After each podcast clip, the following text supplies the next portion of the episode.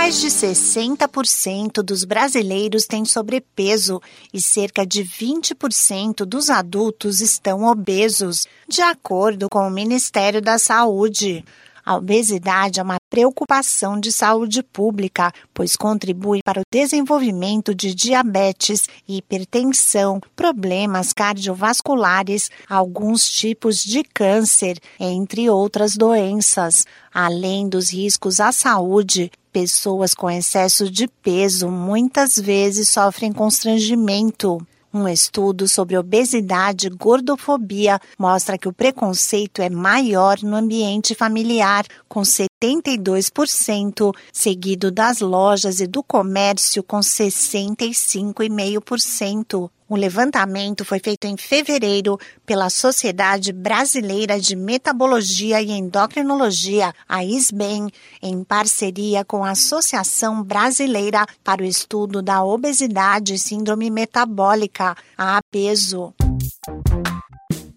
Olá, eu sou a Sig Aikmaier e no Saúde e Bem-Estar de hoje converso com a endocrinologista e metabologista Tassiane Alvarenga, da SBEM de São Paulo.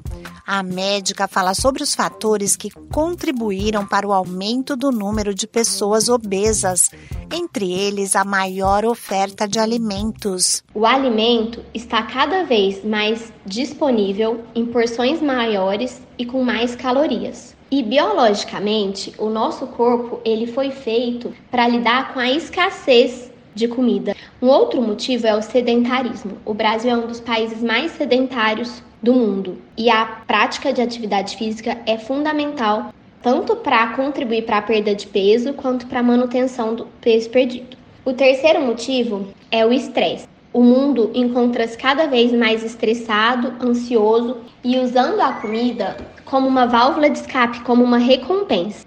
E existem vários outros motivos também.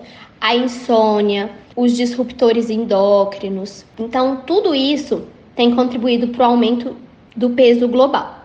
Mas por que é tão difícil perder peso? A endocrinologista Tassiane Alvarenga explica. A cada um quilo que nós perdemos, ocorre um aumento de 100 calorias na fome e uma diminuição de 30 calorias no metabolismo. É como se fosse os nossos hormônios teimosos querendo que a gente engorde tudo de novo. Então, perder peso é um desafio e manter o peso perdido é um desafio maior ainda. Todo plano de emagrecimento, ele deve ser fundamentado em três pilares: uma dieta de baixa calorias e nutricionalmente adequada, a prática de atividade física e, quando existe indicação, alguma medicação aprovada pela Sociedade Brasileira de Endocrinologia e Metabologia para contribuir para a perda de peso. Receber apoio emocional é fundamental para a pessoa obesa conseguir emagrecer. Um dos pilares do tratamento da obesidade é o apoio emocional. Nós não podemos simplesmente usar aquela equação de que para emagrecer basta comer menos e exercitar mais. Simplesmente falar isso para um paciente com diagnóstico de obesidade é como falar para um paciente com depressão que ele tem que sorrir.